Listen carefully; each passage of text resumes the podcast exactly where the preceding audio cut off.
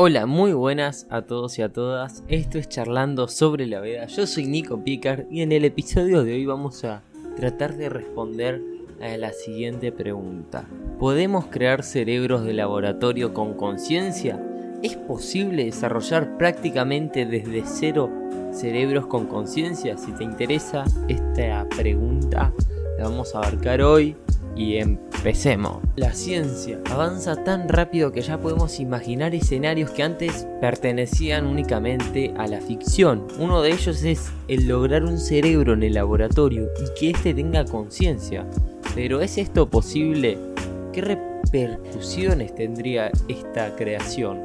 ¿Podríamos considerarlo un ente vivo? Con los siguientes cosas que vamos a hablar y puntos a tocar, vamos a tratar de responder esto. La primera pregunta es, ¿podemos crear cerebros con conciencias en contexto de laboratorio? Los grandes autores de ciencia ficción como son Isaac Asimov, Arthur Clarke o Philip Kick ya hace ya muchas décadas que fantaseaban con diferentes formas de creación de vida artificial. Hoy en día estos escenarios que parecían tan inverosimiles, inviables, se acercan cada vez más a las posibilidades de la ciencia moderna. Estos planteamientos nos llevan a hacernos una de las preguntas más inquietantes.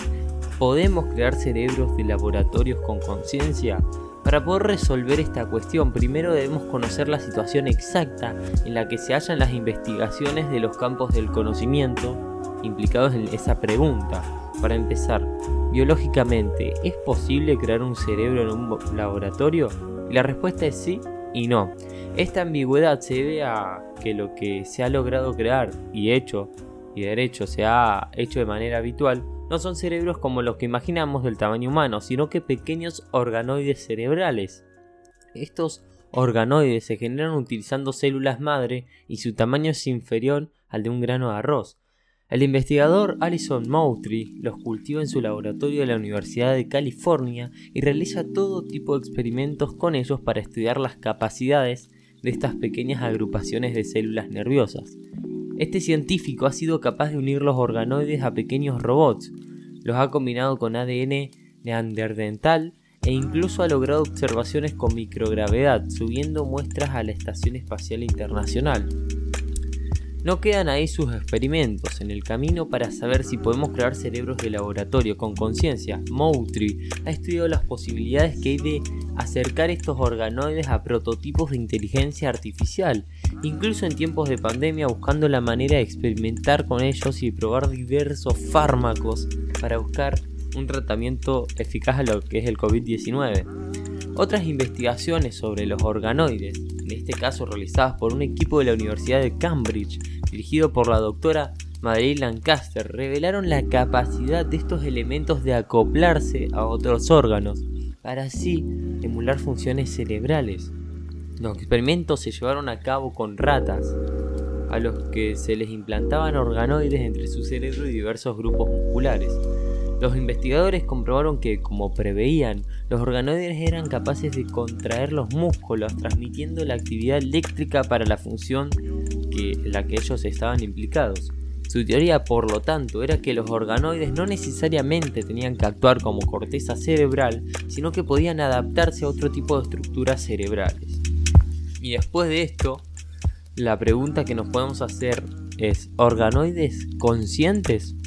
Una vez que conocemos lo que son los organoides, podemos resolver y volver a plantearnos la pregunta es si es posible que podamos crear cerebros de laboratorio con conciencia. Precisamente Alison Moultrie, el anteriormente experimentado de la Universidad de California, se hizo esta misma cuestión a raíz de otro experimento en el que su equipo detectó una serie de ondas en estos organoides.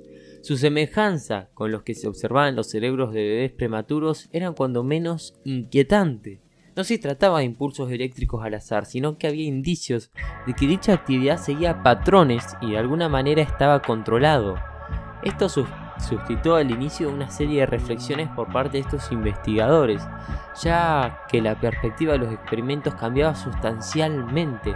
No era lo mismo manipular y desechar a voluntad un grupo de células prácticamente inertes que un grupo conglomerado nervioso que podía ser el inicio de un cerebro humano. Moultrie y su equipo se planteó si era ético seguir desarrollando los organoides hasta ese nivel de complejidad, si cabía la posibilidad de que pudieran albergar una forma de conciencia primitiva. Si esto fuera así, deberían otorgarles automáticamente una serie de derechos que no tenían los demás elementos de estudios. ¿Debían tener el tratamiento de seres humanos en algunas formas? Las cuestiones filosóficas y éticas que planteaba la cuestión eran tan abrumadoras que la decisión que tomó el laboratorio fue paralizar el experimento, porque sus implicaciones que tenían la mera posibilidad de haber creado un cerebro consciente sobrepasaban por mucho los límites que los investigadores no estaban dispuestos a cruzar con sus dichos trabajos. Por tanto, respondiendo a la pregunta de si podemos crear cerebros de laboratorio con conciencia, podríamos tener indicios de que la respuesta es sí, aunque son tan complejas las repercusiones que esto tendría a muchos niveles, que aún no se ha tomado la determinación de continuar esa línea de investigación para comprobarlo. Tenemos indicios de tener y poder crear cerebros en laboratorio a través de estos organoides, pero después pasa la, cuestión moral y filosófica y miles de cuestiones más, de si tiene derecho, de si hay que tratarlo distinto a todo lo otro. Pero ahora vamos a hablar de los cerebros sin cuerpo. Más allá de la creación de cerebros en laboratorio, existen precedentes en los que se ha comprobado la viabilidad de mantener con vida un cerebro de animal separado del resto del organismo, utilizando en este caso cerdos para comprobarlo. Fue el experimento llevado a cabo en la Universidad de Yale, dirigido por Nelan Sitstan. El procedimiento fue recoger cerebros de varios cerdos que habían sido sacrificados en un matadero y sumergir dichos órganos en un cóctel de sangre y sustancias químicas y otros elementos que simulaban el funcionamiento de un cuerpo vivo. Los resultados fueron realmente inquietantes, puesto que si bien no podía mostrarse que hubiese una conciencia, sí que se registró una actividad neuronal. Este otro experimento abre las puertas de investigaciones y escenarios igual de asombrosos que el anterior, ya que estaríamos hablando de la posibilidad de mantener un cerebro con vida fuera de un cuerpo, y quién sabe si tal vez en un futuro tener la capacidad de conectarlo a un cuerpo sintético. Conceptos como la resucitación o incluso la vida eterna parecerían menos lejanos con este estudio. Obviamente, son planteamientos que rozan la ciencia ficción y que hay que manejar todas estas hipótesis con muchísimo cuidado, sin perder el contacto con la realidad y teniendo en cuenta las limitaciones que existen a nivel científico y tecnológico hoy día, que perfectamente podrían resultar insalvables para llegar a tratar con conceptos tan complejos como los que venimos tocando. Por otra parte, y retomando los conflictos que surgían en el caso de los organoides y la pregunta de si podemos crear cerebros de laboratorio con conciencia, el hecho de resucitar un cerebro entra en una serie de debates a nivel moral y filosófico, como les decía, que podrían retrasar o incluso prohibir cualquier experimento dirigido a comprobar si esta acción es posible. Por tanto, puede que jamás lleguemos a tener una respuesta acerca de su viabilidad. Y acá está el gran dilema. Regresando a la cuestión que nos ocupa, si podemos crear cerebros de laboratorio con conciencia, se presenta un importante dilema que ya anticipábamos cuando hablábamos de los organoides. Las cuestiones dilucidar qué debe pesar más a la hora de decidir si ir más adelante en este tipo de investigaciones y tratar de conseguir algo más cercano a un cerebro consciente. Por otro lado, tomar la determinación de intentar lograrlo, argumentado por ejemplo que se podrían utilizar para probar tratamientos para toda una serie de enfermedades que afectan a los seres humanos y que de otra manera implicarían un procedimiento más costoso o más arriesgado al hacerse directamente con personas, o sea, para las enfermedades y avanzar con todos fármacos y toda la medicina. Pero por otra parte uno podría plantearse si esos cerebros creados en laboratorios no deberían contar con una serie de normas y protecciones que les preveniesen de sufrir ningún daño o perjuicio, como si un animal o incluso un ser humano se, se tratasen. Habría que definir cuáles son las líneas que separan un elemento de estudio más y un ente con conciencia que debe ser preservado a toda costa.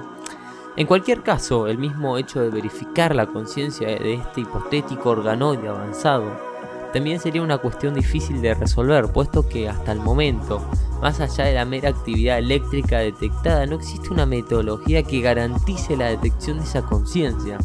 De hecho, es un concepto tan complejo que es complicado establecer los requisitos que afirmen que un ser es consciente.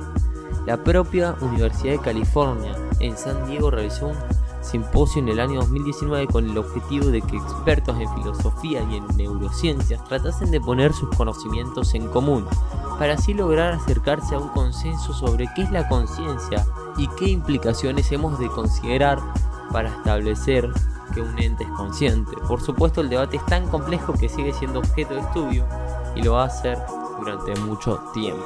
Hasta acá el podcast de hoy, espero que te haya gustado. Nos vemos en el próximo episodio y chao.